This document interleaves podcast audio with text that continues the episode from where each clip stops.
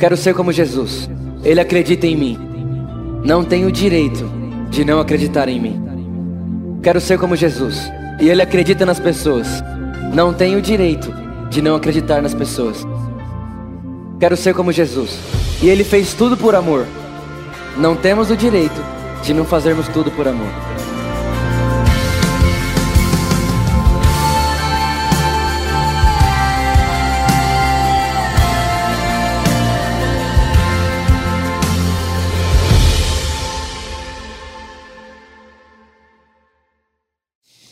Abre sua Bíblia comigo aí, no Evangelho de Lucas. Evangelho de Lucas, no capítulo 19. A partir do versículo 11. Lucas, no capítulo 19, a partir do versículo 11. Diz assim, olha. Ouvindo eles essas coisas, Jesus propôs uma parábola. Visto estar perto de Jerusalém, e lhes parecer que o reino de Deus havia de manifestar-se imediatamente. Então disse: Certo homem nobre partiu para uma terra distante, com o fim de tomar posse de um reino e voltar. Chamou dez servos e confiou-lhes dez minas e disse-lhes: Negociai até que eu volte. Presta atenção nisso. Versículo 14. Mas os seus concidadãos, concidadãos os odiavam e enviaram após ele uma embaixada dizendo: Não queremos que este reino sobre nós. Quando ele voltou, depois de haver tomado posse do reino, mandou chamar os servos a quem deram o dinheiro, a fim de saber que negócio cada um teria conseguido. Versículo 16: Compareceu o primeiro e disse: Senhor, a tua mina rendeu dez. Respondeu-lhe o Senhor: Muito bem, servo bom, porque foste fiel no pouco, terá autoridade sobre dez cidades. Versículo 18. Veio o segundo dizendo: Senhor, a tua mina rendeu cinco. Aí se disse: terá autoridade sobre cinco cidades. Veio então outro dizendo: Eis que eis aqui, Senhor, a tua mina, que eu guardei embrulhada num lenço, pois tive medo de ti. Olha só isso, versículo 21. Pois tive medo de ti, que és homem rigoroso. Tira o que não pusestes e ceifas o que não semeaste. Versículo 22. Respondeu-lhe: Servo mau, por tua própria boca te condenarei. Sabias que eu sou homem rigoroso, que tiro o que não pus e ceifo o que não semeei? Então por que não puseste o meu dinheiro no banco? E então na minha vinda o receberia com juros. E disse aos que o assistiam: Tira-lhe a mina e dê ao que tem dez. Olhe para cá. É, se você tem escutado o que nós temos pregado aqui na igreja, se você tem frequentado os cultos, você sabe que nós temos falado de graça faz um bom tempo. E nós temos falado da graça que a pessoa de Jesus nos revela. Nós sabemos que graça não é o que Deus tem. A personificação da graça é o próprio Jesus. Jesus é a personificação da graça. João capítulo 1 diz que a lei foi dada por Moisés. A lei foi dada, mas a graça veio por Jesus. Repara que existe uma distância em algo que eu dou. Eu posso dar estando longe, mas eu não posso vir não estando presente. Então a lei foi dada por Moisés, mas a graça não, ela veio por Jesus. E nós sabemos disso, nós temos aprendido isso daqui, e nós sabemos que só estamos aqui hoje pela graça, a mesma graça que nos salvou, é a mesma graça que nos conduz no propósito, no, no chamado, enfim. Nós sabemos, começamos pela graça e terminaremos pela graça, afinal de contas, a vida sem a graça, sem graça demais para ter graça, porque a graça da vida está na graça. É verdade? Sabemos disso. Amém? Sim ou não? Sim. Mas eu não sei se você já assistiu algum dia na sua vida é, aquele esporte que tem uma barra, certo? Tem uma barra, e aí o ginasta sobe em cima da barra e ele começa a fazer, dar mortais, cambalhota, ele dá estrelinha, ele gira para um lado, gira para o outro, em cima de uma barra. Quem já viu esse esporte? Qual é o nome desse esporte mesmo? Ginástica artística, isso. Agora, olha só que interessante. Pensa só. Um dia eu vi o Francis Chan fazendo isso na igreja dele. Ele pegou uma barra desse esporte e colocou em cima do púlpito. Olha o que ele fez. Ele subiu em cima da barra e falou assim: gente, pensa só.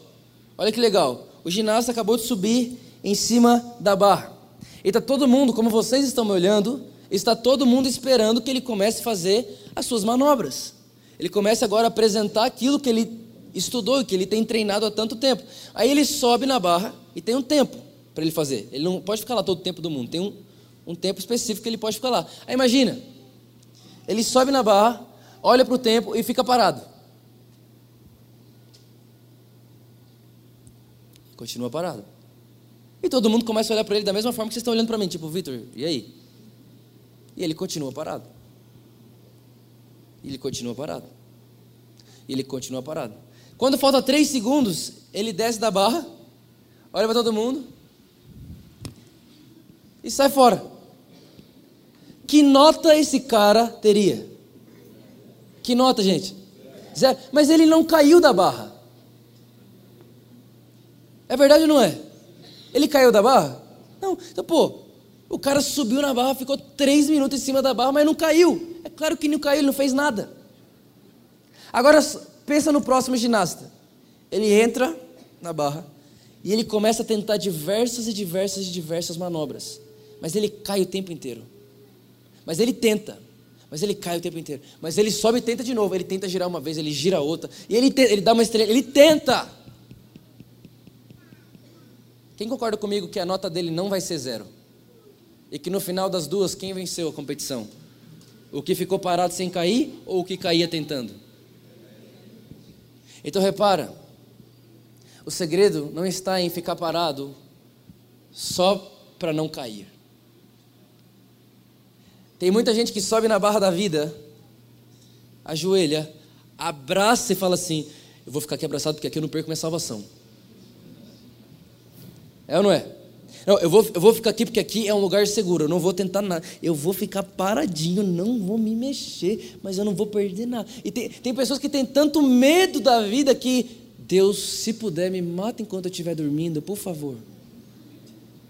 Me leve enquanto eu estiver dormindo, por favor. Sabe, isso me lembra muito essa parábola que nós acabamos de ler. Lucas capítulo 19 é o capítulo onde Jesus vai até a casa de Zaqueu e no final do, da história de Zaqueu, Jesus fala: O filho do homem veio para salvar o que havia sido perdido.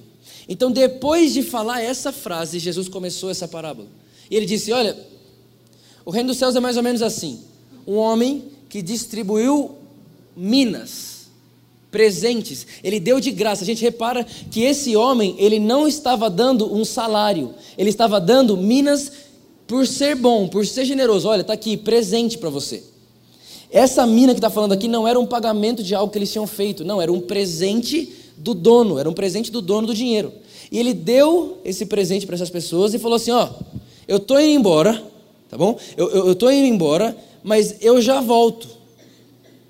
Eu vou voltar. E quando eu voltar, eu vou querer saber o que vocês fizeram com o presente que eu dei para vocês. Porque o presente que eu estou dando para você não é para você guardar para mim, é para você multiplicar, para que quando eu voltar você tenha mais do que ficou na sua mão. Eu não sei se você está querendo, se você está conseguindo entender já o que eu estou querendo dizer, mas o presente que nós recebemos de Jesus é a graça. Agora, muita gente tem feito da graça um lugar onde subi e parei. Parei aqui. Recebi o presente da salvação, um dom de Deus, o dom da justiça. Recebi de Deus, tá bom, ok? Uau, eu estava perdido e agora eu fui achado, eu estava morto e agora eu estou vivo. Uau, que demais! Mas sabe de uma coisa? Quando Deus te deu o presente da graça, o presente da vida, o presente da salvação, não foi para você guardar no bolso, foi para você construir em cima disso. No mesmo Evangelho de Lucas, no capítulo 6, Jesus olha para mim, para você e fala assim: olha, existem duas formas de se construir uma casa.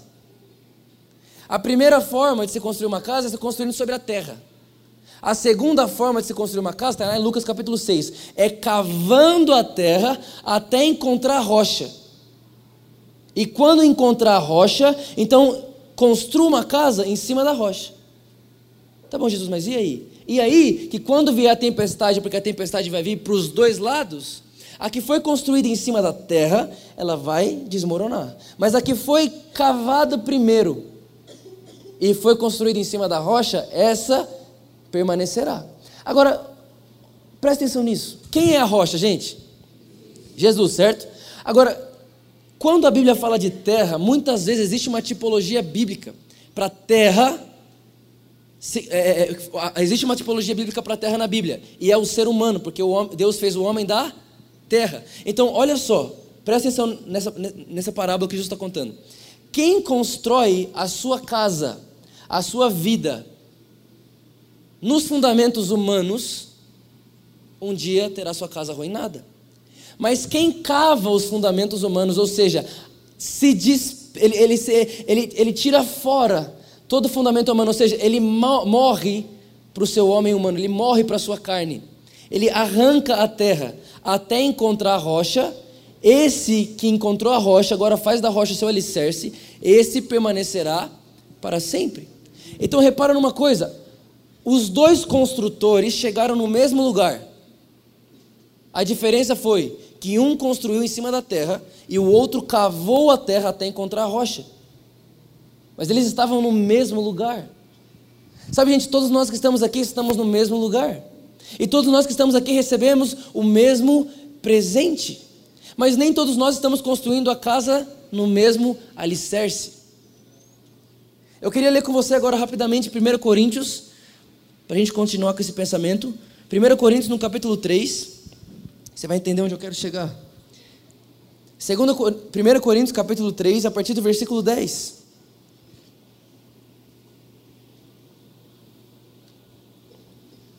Primeira Coríntios, capítulo 3, no versículo 10, diz assim, ó: "Segundo a graça de Deus que me foi dada, lancei o fundamento, como prudente construtor, e outro edifica sobre ele. Porém, cada um veja como edifica. Porque ninguém pode lançar outro fundamento além do que já foi posto, o qual é Jesus Cristo. Gente, vamos lá. O apóstolo Paulo está dizendo a respeito do alicerce, o fundamento que é a rocha, que é o próprio Cristo. Cristo é a rocha e Cristo é o alicerce. Cristo é o fundamento. Ok? Até aqui tudo bem? Certo. E ele está dizendo: ninguém pode pôr outro fundamento que não seja esse, porque esse é o fundamento eterno. Cristo é o porquê de todas as coisas. Nós sabemos que em Cristo Jesus tudo, tudo subsiste. O universo foi criado por Cristo. Cristo é o alicerce de todas as coisas. Tudo bem? Até aqui, ótimo. Mas se você for num terreno que tiver só alicerce, presta atenção. Se você for num terreno que só tem alicerce, tem um bom fundamento, mas não tem uma construção, dá para morar lá? Não, porque casa não se faz com alicerce somente. O alicerce, ele está lá para sustentar a construção que vai vir em cima. Estão acompanhando? Sim? Está claro? O que, que nós precisamos entender? Nós precisamos entender que a graça de Deus, a graça de Deus que nos salvou e que nos deu agora a oportunidade de um novo nascimento, não é o final das coisas. Até porque quando se nasce, não acaba. Quando você nasce, acabou de começar, sim ou não? Acabou de começar a vida desse bebê, foi ou não foi? Então a gente não pode achar que o novo nascimento em Deus é o final, porque na verdade ele é só o começo. Na verdade, ele é só um alicerce. Que alicerce é esse? O Cristo, que me dá agora uma nova vida. Eu que estava morto, agora posso viver. Eu que estava perdido, agora fui achado. Ok. Agora, quando isso aconteceu com você, é como se fosse colocada a barra da ginástica artística na sua vida. E muitas vezes nós subimos em cima disso, subimos em cima desse alicerce e só dizemos: Vem aqui, venha, venha ver. Olha só que alicerce bonito que eu tenho na minha vida. Olha que alicerce legal. Olha que, que bacana e tal. Gente, maravilhoso. Mas eu quero falar um pouco hoje com vocês sobre algo a mais. Eu quero falar um pouco hoje com vocês sobre construir a sua casa. Não é só saber que temos um alicerce que não falha. Não é só sobre saber que nós temos um alicerce que nunca muda e realmente não muda. Não é sobre saber que nós temos um alicerce que putz, nada pode ir contra isso. É real, é verdade. Isso é a nossa vida, essas são as boas notícias. Mas existe uma casa a ser construída em cima desse alicerce. Olha a continuação do texto. Contudo, Se o que alguém edifica sobre o fundamento é ouro, prata, pedras preciosas, madeira, feno, palha, manifesta se tornará a obra de cada um, pois o dia a demonstrará, porque está sendo revelada pelo fogo. E qual seja a obra de cada um, o fogo aprovará. Se permanecer a obra de, de alguém que sobre o fundamento edificou, esse receberá garladão. E se a obra de alguém se queimar, sofrerá ele dano, mas esse mesmo será salvo. Repara, a salvação não tem a ver com a construção. A salvação tem a ver com o alicerce, não com a construção. Esse mesmo será salvo, todavia, como que através do fogo. Olhe para mim. Nós acabamos de ler Jesus dizendo a respeito de um presente que nós ganhamos, certo? e que ele vai vir e quando ele voltar ele vai perguntar o que foi que você fez com aquilo que eu deixei para você? O que foi que você fez com aquilo que eu te dei? E talvez alguém vai falar: "Tá aqui, Jesus, o meu alicerce está perfeito. Olha, eu subi na barra, Jesus, eu nem caí. Eu nunca caí. É, é, é, claro que você nunca caiu, você nunca tentou. Não, mas Jesus, eu, eu, eu me segurei aqui em cima, fiquei aqui, olha, Jesus, passei esse tempo inteiro cuidadoso para não tropeçar, esse tempo inteiro cuidadoso para não tombar para um lado e para o outro, esse tempo todo, mas Jesus vai olhar e falar, mas o que você construiu? Né? O que você construiu? Qual, qual é a casa que você fundamentou sobre a rocha? E talvez você está olhando para mim e falar, Vitor, mas que casa é essa? O que, que é isso que eu tenho que construir?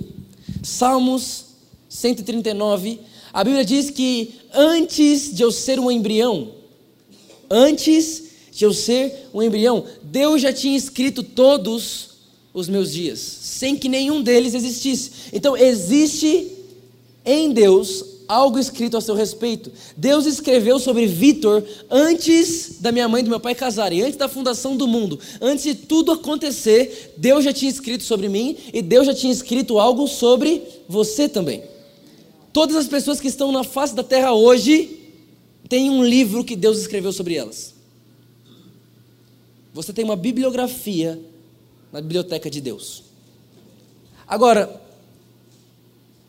o livro está lá, está escrito sobre você desde antes da fundação do mundo.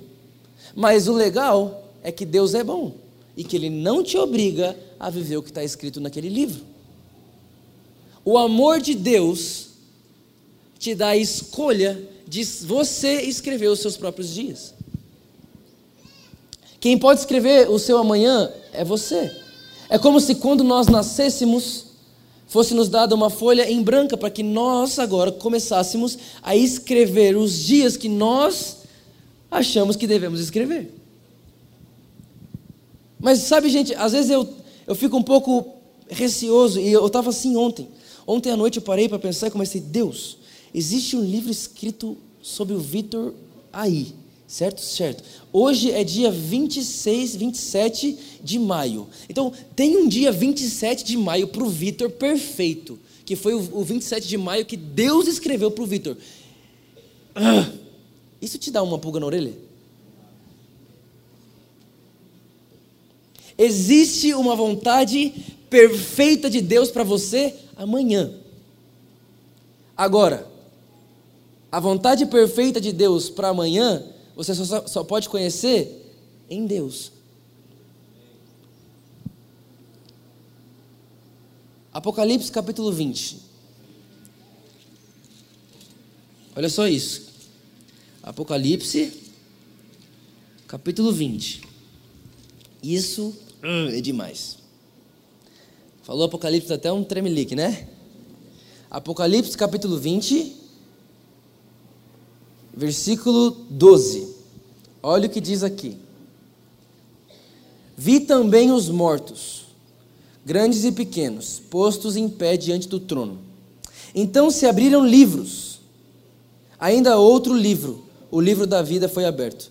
E os mortos foram julgados segundo as suas obras, conforme o que havia sido achado nos livros. Presta atenção aqui. Ninguém que está aqui vai ser julgado pelo seu pecado, porque o nosso pecado foi pago na cruz por Jesus. O texto não está dizendo que nós seremos julgados pelo mal que fizemos. O texto está dizendo que nós seremos julgados pelas nossas obras. Entenda?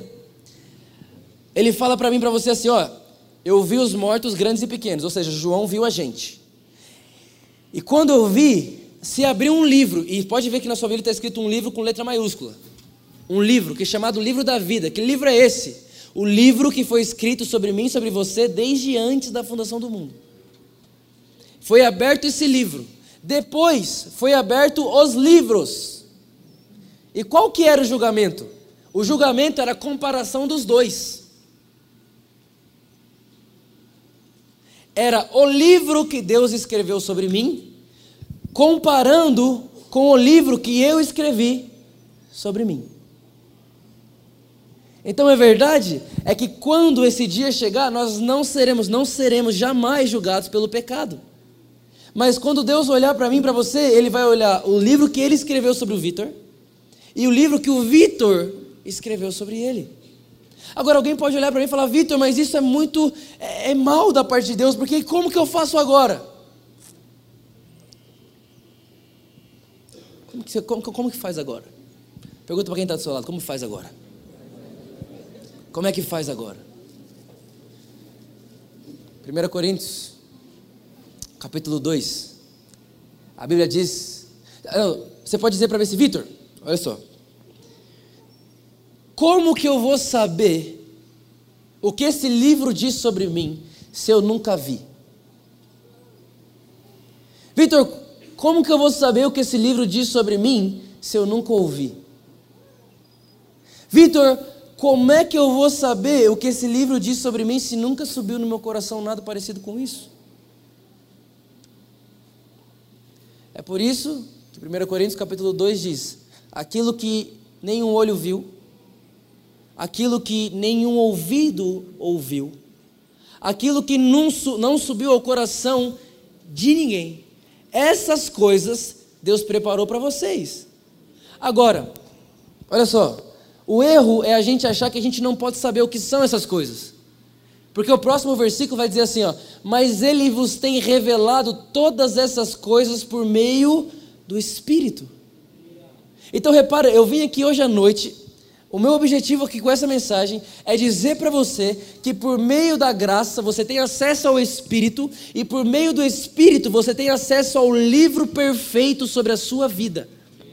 Você pode ir hoje, nesse exato momento, até o livro que Deus escreveu sobre você antes da fundação do mundo, para que você leia naquele livro o que Deus escreveu sobre você, para que você ande na terra em plenitude de vida, porque a plenitude da vida não está em eu ter as minhas próprias escolhas, mas está em entender o porquê eu nasci. Se eu entender porquê eu nasci, eu jamais andarei decepcionado, porque eu só me decepciono quando eu faço o que eu não sei fazer. Eu só me decepciono quando eu faço o que eu não nasci para fazer. Esse microfone vai se decepcionar o dia que eu usar ele para martelar prego, mas enquanto ele for microfone, ele vai estar feliz da vida. Eu vim dizer para você que o caminho para sua alegria, o caminho para você viver plenamente, foi te dado acesso pela graça e o Espírito Santo pode pegar na sua mão, te conduzir a esse livro para que você leia a perfeita vontade de Deus sobre você.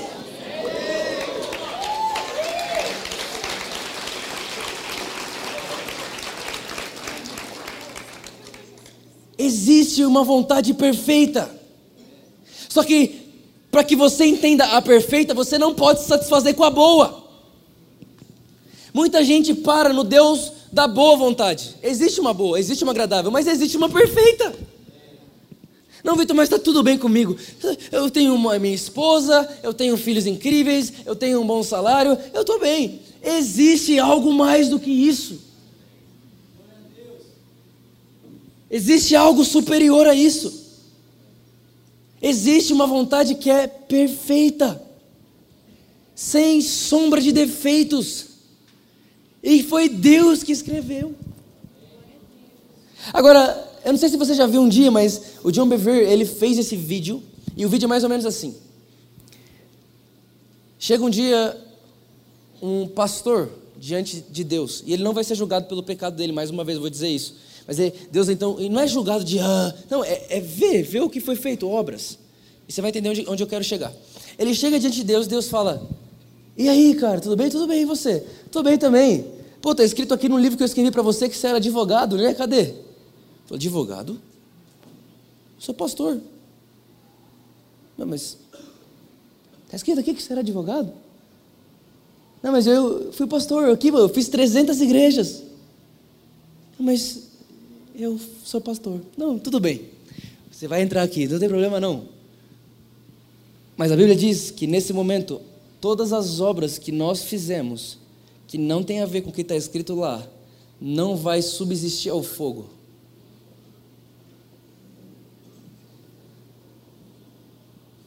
E que fogo é esse? O fogo dos olhos de Jesus. Porque é Ele que vai olhar. Agora, no mesmo vídeo chegou uma mãe. Hum, isso é demais. Chegou uma mãe. E essa mãe chegou e ela estava com medo. Falou: eu, não fiz muita coisa na vida. Eu, eu não fiz muita coisa, não tenho nada, meu Deus do céu e tal. E ela chegou: Oi, tudo bem? Tudo bem, você também também. Ó, oh, está escrito aqui que você foi uma ótima, que seria, você seria uma mãe incrível, de três filhos maravilhosos, e que você ensinaria seus filhos, que seus filhos jamais se desviariam, e que através de seus filhos áreas da sociedade seriam transformadas. Ela fala: É, foi isso que eu fiz. E ela recebe um presentaço, um ótimo galardão. Sabe, gente, eu sei que o ladrão da cruz foi salvo. Ótimo, ele foi óbvio que ele foi salvo. Abraão também foi, sim ou não? Mas repara, eles foram salvos, eles estarão no mesmo lugar, mas eles não estarão fazendo as mesmas coisas. Olha o que eu vou te falar aqui. Volto lá para a parábola de Jesus. Aquele que recebeu e multiplicou, ganhou dez cidades. Aquele que recebeu e não fez nada, não ganhou cidade nenhuma. Então, salvação não tem nada a ver com o que você faz, mas como você vai passar o resto da eternidade tem a ver sim com o que você faz. Você ir para o céu, né? Que é o que a gente fala na igreja, ir para o céu, não tem nada a ver com o que você faz, não tem nada a ver com suas obras, não tem nada a ver com isso, mas como você ficará o resto da eternidade tem a ver com isso. Eu não sei você, mas eu não estou afim de só ir para o céu, eu quero reinar com Cristo. Eu quero que Jesus olhe para mim e fale assim: Vitor, está aqui 10 cidades, está aqui, Vitor, 10 nações, está aqui, Vitor, isso aqui é para você cuidar para mim. Eu não quero só estar lá, eu não quero só chegar lá, porque chegar lá nem depende de mim, é pela graça, mediante a fé. Ótimo, mas eu quero viver uma vida que quando Jesus olhar para mim, ele fala: Você é alguém confiável para cuidar de cidades. Você é alguém confiável para cuidar de. Vitor, você é alguém confiável para participar do meu governo na Nova Jerusalém. Meu Deus do céu, eu não sei você, mas isso me empolga muito. E sabendo isso, fica a pergunta: se eu dissesse para você que o que você vai fazer nas próximas 24 horas determinaria como você viveria a eternidade, você tomaria cuidado com o que você vai fazer? Ou você faria e gastaria o tempo de qualquer jeito? Só que isso não é uma mentira. A forma como você vive aqui não muda se você vai para lá ou não, ok? Vocês estão entendendo, né? Mas a forma como nós estamos vivendo aqui vai nos garantir como viveremos a eternidade. Como viveremos a eternidade? Salvos ou reis? Quando você se chegar diante de Deus, você vai entrar como salvo ou como mais um parceiro do seu reino, alguém que vai reinar com ele. Eu estou cooperando com o reinado de Cristo. E sabe, hum, é tão legal isso, tão maravilhoso isso, mas isso só pode ser construído no fundamento correto, que é a graça de Deus. E nisso tudo, a gente aprende tanto com Paulo. Ele olha para mim, para você e fala assim: por causa da graça de Deus, eu trabalhei mais do que todos. Repara, por causa da graça de Deus, eu trabalhei mais do que todos. Então não existe esse negócio de que ai, ai, quando só tem graça de Deus ninguém faz nada, fica todo mundo acomodado. É óbvio que não. A graça de Deus não te faz preguiçoso. A graça de Deus não te faz passivo. A graça de Deus não te faz libertino, muito pelo contrário. A graça de Deus é a capacitação para você entrar naquilo que Deus está fazendo desde antes da fundação do mundo e participar com Ele. Eu posso ser coparticipante da obra eterna que Deus começou antes de eu existir e agora eu nasci. Por causa da graça, eu participo de algo eterno que Ele está fazendo. É verdade isso? É verdade, é bom demais para ser verdade. E o apóstolo Paulo fala assim: porque eu conheci a graça, eu trabalhei mais do que todos eles. Só que o segredo está no final do versículo. Ele diz assim: contudo, não eu, mas a sua graça, que opera eficazmente em mim. Gente, olha só isso. O apóstolo Paulo fala: Eu conheci a graça de Deus. E porque eu conheci a graça de Deus, eu viajei mais que todo mundo. Eu preguei mais que todo mundo. Eu ensinei mais do que todo mundo. Eu fiz mais do que todo mundo. Mas no final de tudo, contudo, não eu. Mas a graça de Deus. Sabe, gente, nós realmente, quando você encontra por que você nasceu, você realmente você precisa dar sua vida por isso. Já diria né, o Miles Monroe, você só encontra o motivo de viver o dia que você encontrou algo pelo qual você estaria disposto a morrer. O dia que você encontra o que te faz. Uh, o que é? Alguém vai pensar morador de rua, alguém vai pensar seu, alguém vai pensar igreja, alguém vai pensar é, é, sociedade, alguém vai pensar política, alguém vai pensar, não sei, o que é que faz você perder o sono? O que é que faz você ficar eu preciso fazer alguma coisa? Atenta para isso e constrói sua casa constrói sua casa. Num, nunca se esqueça que o lugar que você vai passar a eternidade já está garantido, mas como você vai passar a eternidade é você que decide. E você pode começar isso amanhã. Na verdade, você pode começar isso agora.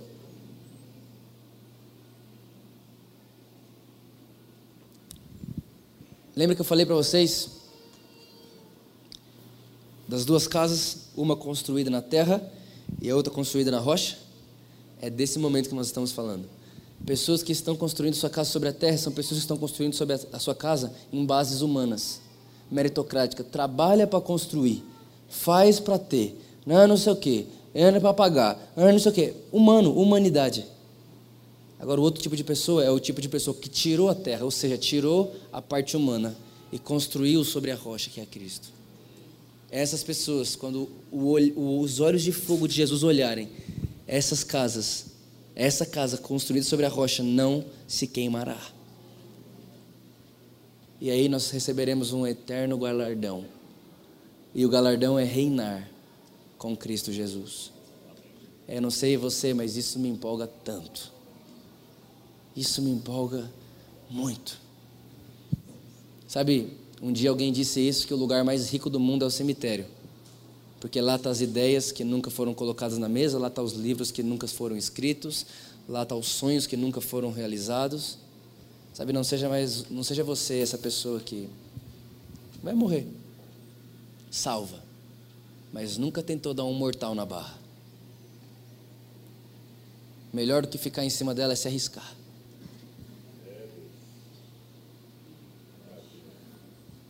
Quero que você saia daqui hoje para construir algo algo que não vai se abalar. Porque o dia que tiver frio, se você só tiver alicerce, você não pode acolher ninguém na sua casa. Agora, quando você constrói uma casa, o dia que tiver frio, você tem um lugar quentinho para as pessoas ficarem. Construa uma casa. Construa uma casa. No alicerce da graça. Mas construa uma casa. Você entendeu o que eu estou falando aqui? Amém. Deus, Deus colocou algo dentro de você que só você pode fazer. Mas ninguém. Saia daqui hoje querendo entrar nesse lugar no Espírito por causa da graça. Acessar esse livro. Leia no coração de Deus o que Deus escreveu sobre mim. E então, sem sombra de dúvida, eu te garanto que você nunca foi tão feliz na vida. Nunca tão completo na vida. como o dia que você percebe o que está escrito sobre você no coração de Deus. Vocês estão comigo aí? E para a gente poder terminar.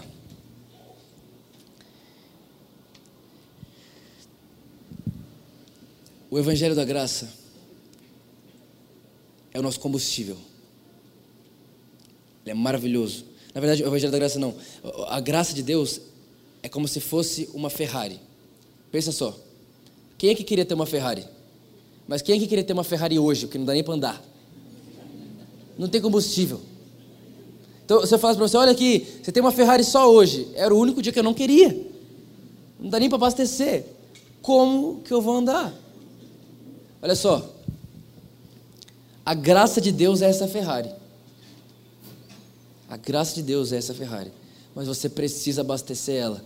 Porque enquanto você está só lá dentro dela, está só fazendo uma foto legal, é só mais um carro legal. Ah, é legal, pô, tem uma Ferrari. É legal, pô, tem a graça de Deus. É legal, pô, tem a graça de Deus. Tá bom, mas você sabe o que isso aí pode fazer? Você sabe que isso aí pode acelerar muito. Você sabe que isso aí pode te levar daqui até lá em dois segundos. Você sabe que isso aí pode acelerar o tempo da sua vida. Você sabe que a graça de Deus não é só um negócio que você fica olhando, achando bonito, achando legal, fala, uh, tem uma, uma, tem uma graça de Deus. Não. A graça de Deus é algo que te capacita para ir mais rápido do que você imaginou. A graça de Deus é algo que aproxima destinos. A graça de Deus é algo que faz você ser muito mais do que você poderia ser sem ela. A graça de Deus é algo sim que te torna atrativo. Quem é, você vê uma Ferrari, você quer saber quem é o dono. Pois é, a graça de Deus é igual. Quando alguém vê alguém agraciado por Deus, fala: Não, que que é isso? É a graça de Deus. Mas sem combustível, não sai da garagem. Eu queria convidar você a pegar a graça de Deus que você tanto tem escutado nesse lugar. Entra nela e anda, meu filho.